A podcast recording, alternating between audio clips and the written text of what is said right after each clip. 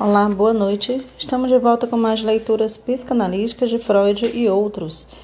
Eu sou Cláudia Freitas, faço essa leitura com vocês. Vamos continuar agora na leitura do livro de Slavoj Žižek, o contexto Como Ler Lacan. Vamos finalizar hoje esse livro. Estamos agora iniciando a leitura 7, que leva ao sétimo capítulo, onde ele tem o tema o sujeito perverso da política. Lacan como leitor de Mohamed Bouyeri. Quem desejar me acompanhar, ele está no livro a partir da página 129. Inicio a leitura. É, propriamente falando, um efeito inverso da fantasia. É o sujeito que se determina a si mesmo como objeto em seu encontro com a divisão da subjetividade é no que o sujeito se faz objeto de uma vontade outra, que não somente se fecha, mas se constitui a pulsão sadomasoquista. O sádico ocupa ele próprio o lugar do objeto, mas sem saber disso, em benefício de um outro, pelo gozo do qual ele exerce sua ação de perverso sádico. Essa passagem lança uma luz sobre o totalitarismo político. Um verdadeiro político stalinista ama a humanidade mas apesar disso, promove horríveis expurgos e execuções, fica com o coração partido quando o faz, mas não pode evitá-lo. É seu dever para com o progresso da humanidade. Esta é a atitude perversa de adotar a posição de puro instrumento da vontade do grande outro. Não é minha responsabilidade. Não sou realmente eu que estou fazendo isso, Sou apenas o instrumento da necessidade histórica superior. O gozo obsceno dessa situação vem do fato de que eu me concebo como desculpado pelo que estou fazendo. Sou capaz de infligir a dor a outros com plena consciência de que não sou responsável por isso, de que meramente cumpro a vontade do outro. A pergunta: como pode o sujeito ser culpado quando meramente realiza uma necessidade objetiva externamente imposta? O pervertido sádico responde admitindo subjetivamente essa necessidade objetiva, encontrando prazer no que lhe é imposto. Quando confrontado com a tarefa de liquidar os judeus da Europa, Henrique Himmler, chefe da SS, exibiu uma atitude heróica. Alguém tem de fazer o trabalho sujo, então vamos fazê-lo. É fácil fazer algo de nobre por seu país, até sacrificar a própria vida por ele. É muito mais difícil cometer um crime por seu país. Em seu Eichmann, em Jerusalém, Hannah Arendt fornece uma descrição precisa desse subterfúgio de que carrascos nazistas lançam mão para serem capazes de suportar os atos horríveis que praticaram. Em sua maioria, eles não eram simplesmente maus, tinham plena consciência de estar fazendo coisas que impunham humilhação, sofrimento e morte às suas vítimas. A saída desse impasse era que, em vez de dizer que coisas horríveis fiz para essas pessoas? Os assassinos seriam capazes de dizer: a que coisas horríveis tive de assistir no cumprimento de meus deveres, como a tarefa pesou sobre os meus ombros. Dessa maneira, eram capazes de virar a cabeça para baixo a lógica de resistir à tentação. A tentação a qual era preciso resistir era a própria tentação de sucumbir a uma piedade e compaixão básicas na presença de sofrimento humano. Seu esforço ético era dirigido para a tarefa de resistir a essa tentação, de não humilhar, torturar e assassinar. Minha violação de instintos éticos espontâneos de piedade e compaixão é transformada na prova de minha grande ética. Para cumprir meu dever, estou pronta a assumir o pesado fardo de infligir dor a outros. A mesma lógica perversa opera no fundamentalismo religioso de nossos dias. Quando, em 2 de novembro de 2004, o documentarista holandês Theo van Gogh foi assassinada em Amsterdã pelo extremista muçulmano Mohamed Bouyeri. Encontrou-se enfiada no ferimento feito à faca do seu ventre uma carta dirigida à sua amiga Harshey Ali, uma mulher somali, membro do parlamento holandês, conhecida como uma ardorosa combatente pelos direitos das mulheres muçulmanas. Se houve alguma vez um documento fundamentalista, este é um. Ele começa com a estratégia retórica típica de imputar terror ao adversário. Desde seu aparecimento na arena política holandesa, a senhora esteve constantemente ocupada em criticar os muçulmanos e aterrorizar o Islã com suas declarações. A visão de Bouyeri Aishali, ele não é próprio, é a fundamentalista incrédula e, ao combatê-la, combate-se o terror fundamentalista. Essa carta demonstra como a postura sádica que gera sofrimento e terror em seu alvo só é possível depois que o sujeito sádico faz de si mesmo um instrumento objeto da vontade de outrem. Examinemos mais detalhadamente a passagem essencial dessa carta, que se concentra na morte como a culminação da vida humana. Há apenas uma certeza em toda a nossa existência, e é a de que tudo chega ao fim. Uma criança que vem a este mundo, enche o universo com seus primeiros gritos de vida, deixará finalmente esse mundo com um estertor. Uma folha de capim que consegue brotar da terra escura e é tocada pela luz do sol e alimentada pela chuva que cai, irá finalmente apodrecer, virar poeira e desaparecer. A morte, senhorita, senhorita Raishali, é um tema partilhado por todas as coisas na criação. A senhora e o resto da criação não podem escapar dessa verdade. Chegará um dia em que sua mão não será capaz de ajudar uma outra alma. Um dia de torturas horríveis e tribulações dolorosas que acompanharão os gritos terríveis arrancados dos pulmões dos injustos. Gritos, senhora, senhora Harshali, que farão calafrios correrem pela espinha de alguém e farão o cabelo de sua cabeça arrepiar-se. As pessoas parecerão estar bêbadas de medo, mesmo não tendo bebido. Nesse grande dia, a atmosfera estará cheia de medo. O passo do primeiro para o segundo parágrafo é decisivo aqui, é claro. A platitude geral de como tudo passa e se desintegra.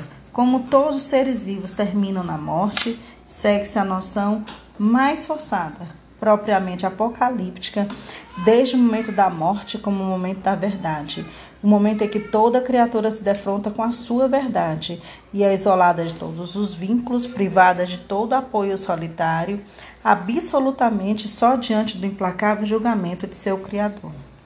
É por isso que a carta prossegue citando a descrição do dia do juízo do Corão.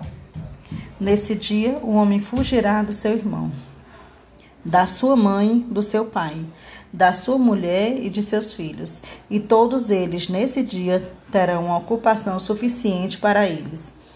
Faces dos incrédulos serão cobertas de poeira nesse dia, e eles serão envoltos na escuridão. Esses são os incrédulos pecadores. Em seguida vem a passagem mais importante, a encenação do confronto central. É claro que a senhora, como uma extremista incrédula, não acredita na cena descrita acima. Para a senhora, isso é apenas uma peça dramática fictícia tirada de um livro com muitos outros. No entanto, senhora Harshali, eu apostaria minha vida que a senhora ficará banhada no suor de medo quando ler isto. A senhora, como uma fundamentalista incrédula, evidentemente não acredita que há um poder superior que rege o universo. Não acredita em seu coração, como o qual repudia a verdade, que deve bater e pedir permissão a esse poder superior. A senhora não acredita que sua língua, com que repudia a direção desse poder superior, é subversiente às suas leis. Não acredita que esse poder superior concede vida e morte. Se a senhora realmente acredita em tudo isso, o seguinte desafio não lhe parecerá um problema. Eu a desafio com essa carta a provar que está certa. Não precisa fazer muito para isso, senhora Raishali. Deseja a morte se está realmente convencida de estar certa. Se não aceitar esse desafio, saberá que o meu Senhor, o Altíssimo, a desmascarou como a portadora de mentiras. Se desejas a morte, está sendo verdadeiro. Mas os maus nunca desejam morrer, por causa do que suas mãos e pecados produziram. E Alá é onisciente acima do portador de mentiras. Para evitar que venha a mim mesmo desejo que desejo para ti, eu desejarei esse desejo para ti. O Senhor nos dá a morte para nos dar a felicidade do martírio. Cada um desses três parágrafos é uma pérola retórica. No primeiro é um salto direto do medo que nós, seres humanos, experimentaremos quando enfrentarmos o julgamento final de Deus no momento da morte, para o medo que o destinatário exatamente dessa carta, Raishali, experimentará ao lê-la. Esse curto-circuito entre o medo induzido pela confrontação direta com Deus no momento da verdade e o medo engendrado aqui e agora pela leitura desta carta é uma marca registrada da perversão. O medo concreto de Racheli de ser morta, provocado pela carta de Boieri, é elevado a uma corporificação do medo que se espera que um ser humano mortal sinta quando confrontado com o olhar divino. A pérola, no segundo parágrafo, é o exemplo preciso usado para evocar a onipotência de Deus. Não é apenas que Raishali não acredita em Deus. Aquilo em que deveria acreditar é que, mesmo a sua própria difamação de Deus, a língua com que a profere é também determinada pela vontade de Deus. Mas a pérola mais preciosa está escondida no último parágrafo, no modo como o desafio dirigido a Raishali é formulado. em sua brutal imposição, não apenas na disposição a morrer, mas no desejo de morrer como própria da própria, como prova da própria veracidade. Notamos aqui uma mudança quase imperceptível que indica a presença da lógica perversa, da disposição de Boueri a morrer pela verdade para a sua disposição a morrer como uma prova direta de sua veracidade. É por isso que ele não somente não teme a morte, mas deseja ativamente morrer. De se fores verdadeiro, não deverias temer a morte, um perverso passa para se desejares a morte, és verdadeiro. Essa sessão termina com uma anexação inacreditável da vontade de outra pessoa. Eu desejarei esse desejo para ti. O raciocínio subjacente de Boiueri é preciso e coerente em sua aparente incoerência. Ele fará o que tem de fazer para evitar que venha a mim o mesmo desejo que deseja para ti. O que isso pode significar? Não é que, ao desejar a morte, ele está fazendo precisamente o que queria evitar? não aceita ele o mesmo desejo, ou o da morte, que deseja para ela, ou ele deseja a morte dela? A carta não desafia Raishali com relação às suas falsas crenças. A acusação é antes de que ela não acredita realmente no que afirma acreditar suas difamações seculares, que ela não tem a segunda, não tem a chamada coragem das suas próprias convicções. Se a senhora realmente acredita no que afirma acreditar, aceite meu desafio, deseje morrer. Isso traz a descrição que Lacan faz do perverso. O perverso desloca a divisão para o outro. Reich ali é um sujeito dividido, incongruente consigo mesma, desprovida da coragem das suas próprias crenças. Para evitar ser apanhada em tal divisão, o autor da carta abraçará o desejo de morte, tomando para si mesma aquilo em que ela deveria ter acreditado. Assim, o pronunciamento final da carta não deveria nos surpreender. Essa luta que irrompeu é diferente daquelas do passado.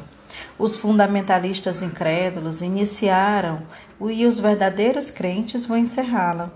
Nenhuma clemência será manifestada para com aqueles que promovem justiça. Somente a espada será levantada contra eles. Nenhuma discussão, nenhuma distração, nenhuma súplica, somente a morte irá separar a verdade das mentiras. Não sobra nenhum espaço para meditação simbó mediação simbólica, para argumentação, a discussão, proclamações, até para a pregação. A única coisa que separa a verdade da mentira é a morte, a disposição do sujeito verdadeiro a morrer e o desejo de fazê-lo. Não admira que Foucault fosse fascinado pelo martírio político islâmico. Nele, discernia os contornos de um regime de verdade diferente daquele do Ocidente, um regime que os indicadores supremos da verdade não são a precisão factual, a coerência do raciocínio, a sinceridade das confissões de alguém, mas a disposição a morrer. O falecido Papa João João Paulo II, propagou a cultura da vida católica como nossa única esperança contra a cultura da morte nihilista de hoje, cujas manifestações são o hedonismo desenfreado, os abortos, a dependência de drogas e a confiança cega no desenvolvimento científico e tecnológico. O fundamentalismo religioso, não somente muçulmano, mas também cristão, nos põe diante de outra cultura da morte mórbida, muito mais próxima do cerne da experiência religiosa do que os crentes se dispõem a admitir. A questão que deveríamos enfrentar é esta: o que então o perverso nos compreende, não compreende em seu esforço para separar absolutamente verdade de mentiras? A resposta é: evidentemente, a verdade da própria mentira a verdade que é proferida no próprio ato de mentir através dele. Paradoxalmente, a falsidade do perverso reside em seu próprio apego incondicional à verdade, em sua recusa ao dar ouvidos à verdade que ressoa numa mentira. Em bem está o que bem acaba, Shakespeare forneceu um insight surpreendentemente refinado do emaranhamento de verdades e mentiras. O conde Bertrand, que por ordem do rei foi obrigado a se casar com Helena, a filha de um simples médico, se recusa a viver com ela e a consumar o casamento, dizendo-lhe que só concordará em ser seu marido se ela conseguir se apoderar do anel de seu dedo e gerar um filho seu, coisa que Bertrand pretende impedir. Ao mesmo tempo, Bertrand tenta seduzir a jovem bela Diana. Helena e Diana tramam um plano para trazer Bertrand de volta à sua fiel esposa. Diana concorda em passar a noite com Bertrand, dizendo-lhe para visitar seu quarto à meia-noite. Ali no escuro, o casal troca seus anéis e faz amor. No entanto, sem que Bertrand soubesse, a mulher com que ele passou a noite não era Diana, mas Helena, sua esposa. Mais tarde, quando são confrontados, Bertrand tem de admitir que ambas as suas condições para reconhecer o casamento foram atendidas. Helena conseguiu seu anel e está grávida de seu filho. Qual é, então, o status do seu ardil ao fazê-lo supor que estava na cama com Diana? Bem, no final do terceiro ato, a própria Helena fornece uma definição maravilhosa. Bem está o que bem acaba. Ato 3, tradução livre. Esta noite, então, testemos nosso plano, bem-sucedido. É má intenção em um feito legítimo, e intenção legítima em um feito mau, onde ambos não pecam, mas ainda um fato pecaminoso. Mas vamos à obra. Estamos efetivamente lidando tanto com um significado perverso em uma ação legal, uma intenção depravada no ato lícito. O que pode ser mais lícito que um casamento consumado, um marido dormindo com a sua esposa? No entanto, a intenção é depravada. Bertrand pensa estar dormindo com Diana, quanto com um significado lícito em um ato perverso uma intenção lícita no ato depravado. A intenção, o que Helena pretende, é lícita, dormir com seu marido. Mas o ato é depravado. Ela engana seu marido, que a leva para a cama pensando estar lhe sendo infiel. Na situação, ambos não são pecados e ainda um fato pecaminoso, o casal não peca, mas pratica um ato pecaminoso. Não peca porque o que ocorre é meramente a consumação de um casamento, mas pratica um ato pecaminoso, algo que envolveu embuste intencional por parte de ambos os parceiros. A verdade aqui não é bem está o que bem acaba. Se o resultado final, nada de errado realmente aconteceu, e o casal casado está novamente unido, o vínculo conjugal plenamente afirmado, cancela os ardis e intenções pecaminosas. Mais uma questão mais radical. E se o império da lei só pudesse ser afirmado através de intenções e atos depravados ou pecaminosos? E se, para reinar, a lei tiver de se basear na ação recíproca de embustes e enganos? É isso que Lacan tem em mente com a sua proposição paradoxal? Não existe relação sexual. A situação de Bertrand durante a noite de amor não era o destino da maioria dos, casais casados? Você faz amor com a sua parceira legítima quando está enganando a sua mente, fantasiando estar fazendo amor com uma outra parceira? A relação sexual real tem de ser sustentada por esse suplemento fantasístico? Como gostais propõe uma versão diferente dessa lógica do duplo embuste. Orlando está apaixonado por Rosalinda, que, para testar o amor dele, disfarçam com Ganimedes e, na condição de um companheiro masculino, interroga Orlando sobre o seu amor.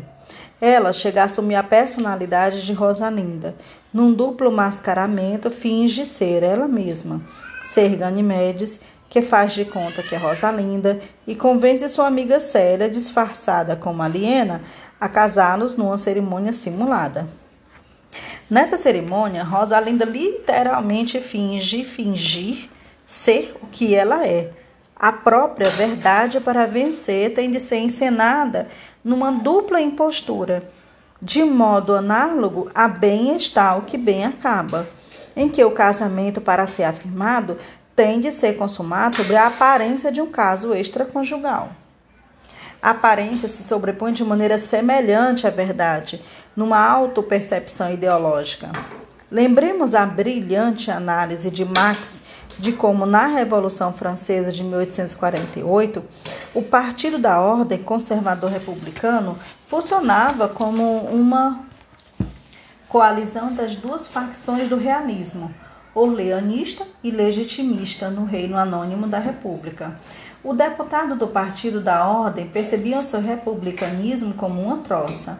Em debates parlamentares, cometiam atos falhos republicanos e zombavam da República para deixar que se soubesse que seu verdadeiro objetivo era restaurar a monarquia.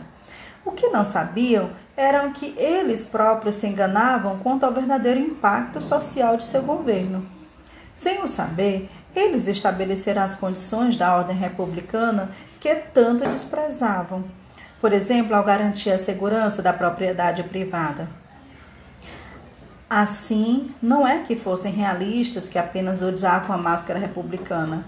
Embora se experimentassem como tais, era sua convicção realista interior que era a fachada enganosa, mascarando seu verdadeiro papel social. Em suma, longe de ser a verdade oculta e de seu republicanismo público, seu realismo sincero era financiador fantasístico de seu real republicanismo. Era o que fornecia paixão em sua atividade.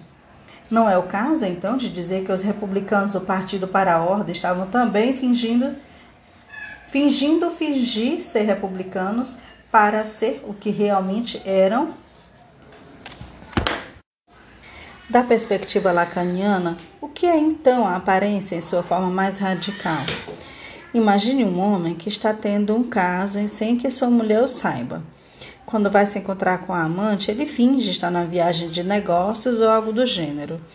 Depois de algum tempo, ele toma coragem de contar a verdade à sua mulher, que quando está fora, está de fato com a amante.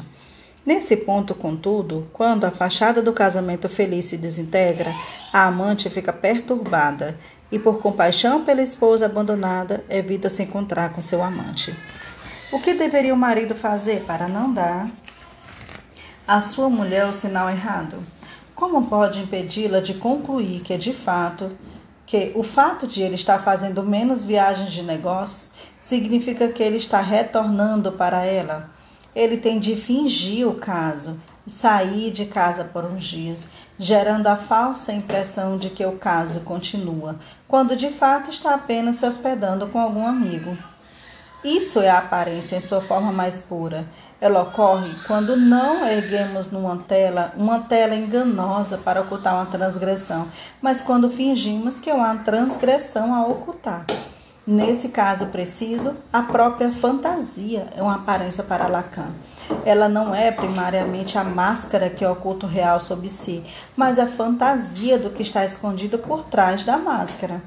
Assim como, por exemplo, a fantasia masculina fundamental relativamente à mulher não é sua aparência sedutora, mas a ideia de que essa aparência deslumbrante esconde algum mistério imponderável. Para demonstrar a estrutura desse engano duplicado, Lacan lembrou a história da competição da Grécia Antiga entre os pintores Zeus e Parrácio para ver quem conseguiria pintar a ilusão mais convincente. Zeus produziu a imagem de uvas tão realista que passarinhos famintos tentaram bicá-las. Parásio venceu, pintando uma cortina na parede do seu quarto. Ao lhe fazer uma visita, Zeus pediu: Por favor, abra a cortina e mostre-me o que pintou. Na pintura de Zeus, a ilusão era tão convincente que a imagem foi tomada pela coisa real. Na pintura de Parrásio, a ilusão residia na própria noção de que o que o espectador via era uma cortina trivial encobrindo a verdade oculta. Para Lacan, essa é também a função mascarada, mascarada feminina. A mulher usa uma máscara para nos fazer reagir como Zeus diante da pintura de Parrásio. Está certo. Tire a máscara e mostre quem você realmente é. Do mesmo modo, podemos imaginar Orlando, depois da falsa cerimônia de casamento, virando-se para Rosalinda Ganimedes e dizendo-lhe: Você representou Rosalinda tão bem que quase me fez acreditar que era ela. Agora pode voltar ao que é e ser Ganimedes de novo. Não é por acaso que os agentes desses duplos disfarces são sempre mulheres. Um homem pode apenas fingir ser uma mulher. Só uma mulher pode fingir ser um homem que está fingindo ser uma mulher. Porque só uma mulher é capaz de fingir ser o que é, ser uma mulher. Para explicar esse status especificamente feminino da simulação, Lacan refere-se a uma mulher que usa um pênis falso escondido para comunicar o que ela é um falo. Assim é a mulher por trás de seu véu. É a ausência do pênis que faz dela o falo, objeto do desejo. Evoquem essa ausência de maneira mais precisa, fazendo-a usar um mimoso postiço debaixo do travestido de baile, a fantasia. E vocês, sobretudo, ou sobretudo ela, verão que tenho razão. A lógica aqui é mais complexa do que pode parecer. Não é apenas que o pênis, obviamente falso, evoca a ausência do pênis real. Num paralelo estrito com uma pintura de Parrásio, a primeira reação do homem a ver os contornos do falso pênis é: tire fora essa ridícula falsificação e mostre-me o que você tem por baixo. Com isso, o homem deixa de perceber como o falso pênis é a coisa real. O falo, que é a mulher, é a sombra gerada pelo falso pênis. E o espectro do falo real não existe sob o disfarce do falso falo. Nesse sentido preciso, a mascarada feminina tem a estrutura da imitação, uma vez que para Lacan, na imitação eu não imito a imagem que quero me encaixar, mas aquelas características da imagem que aparecem indicar que há alguma realidade oculta por trás. Como com Parrásio, Não imito as uvas, mas o véu. O mimetismo dá para ver algo enquanto distinto do que poderíamos chamar de um ele mesmo que está por trás. O status do próprio falo é o de imitação. O falo é, em última análise, uma espécie de borrão no corpo humano, um traço excessivo que não se encaixa no corpo e assim gera a ilusão de uma outra realidade oculta por trás da imagem. Isso nos leva de volta à perversão. Para Lacan, um perverso não é definido pelo conteúdo do que está fazendo, suas práticas sexuais estranhas. A perversão fundamentalmente reside na estrutura de como o perverso se relaciona com a verdade e a fala. O perverso reivindica acesso direto a algumas figuras do grande outro, que vai de Deus ou da história ao desejo do seu parceiro de modo que, dissipando todas as ambiguidades da linguagem, ele seja capaz de agir diretamente como instrumento da vontade do grande outro. Nesse sentido, tanto Osama Bin Laden quanto o presidente Bush, embora adversários políticos, partilham as estruturas de um perverso. Ambos agem com base no pressuposto de que seus atos são diretamente ordenados e guiados pela vontade divina. A recente maré de fundamentalismo religioso nos Estados Unidos, cerca da metade dos adultos do país tem crença de que podem ser consideradas fundamentalistas. É sustentada pela predominância de uma economia libidinal perversa. Um fundamentalista não acredita, ele sabe diretamente. Tanto os cínicos, liberais céticos, quanto os fundamentalistas partilham de uma característica subjacente básica, a perda da capacidade de acreditar no sentido próprio do termo. O impensável para eles é a decisão infundada que instala todas as crenças autênticas. Uma decisão que não pode ser baseada numa cadeia de raciocínios, no empobrecimento positivo. Pensamos em Anne Frank, que, diante da aterrorizante depravação dos nazistas, num verdadeiro ato de credo quia absurdum, ou eu acredito porque é um absurdo, declarou sua crença de que há uma centelha de bondade em todo ser humano, por mais depravado que seja. Essa afirmação não diz respeito a fatos, ela é postulada como um puro axioma ético. Da mesma maneira, o status dos direitos humanos universais é o de uma pura crença, eles não podem ser baseados em nosso conhecimento da, verdade, da natureza humana. São um axioma postulado por decisão nossa. No momento em que se tentar fundar os direitos humanos universais em nosso conhecimento da humanidade, a conclusão inevitável será que as pessoas são fundamentalmente diferentes. Assim, algumas têm mais dignidade e sabedoria que outras. Em sua essência mais fundamental, a crença autêntica não diz respeito a fatos, mas dá expressão a um compromisso ético incondicional. Tanto para os cínicos liberais quanto para os fundamentalistas religiosos, as afirmações religiosas são afirmações quase empíricas de conhecimento direto. Os fundamentalistas as aceitam como tais, enquanto cínicos céticos zombam delas. Não admira que os fundamentalistas religiosos estejam entre os hackers digitais mais apaixonados e sempre inclinados a combinar sua religião com as últimas descobertas da ciência.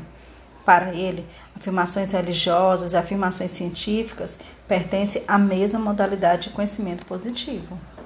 A ocorrência do termo ciência no próprio nome de algumas das seitas fundamentalistas, ciência cristã, cientologia, não é apenas uma piada obscena, mas indica essa redução da crença ao conhecimento positivo.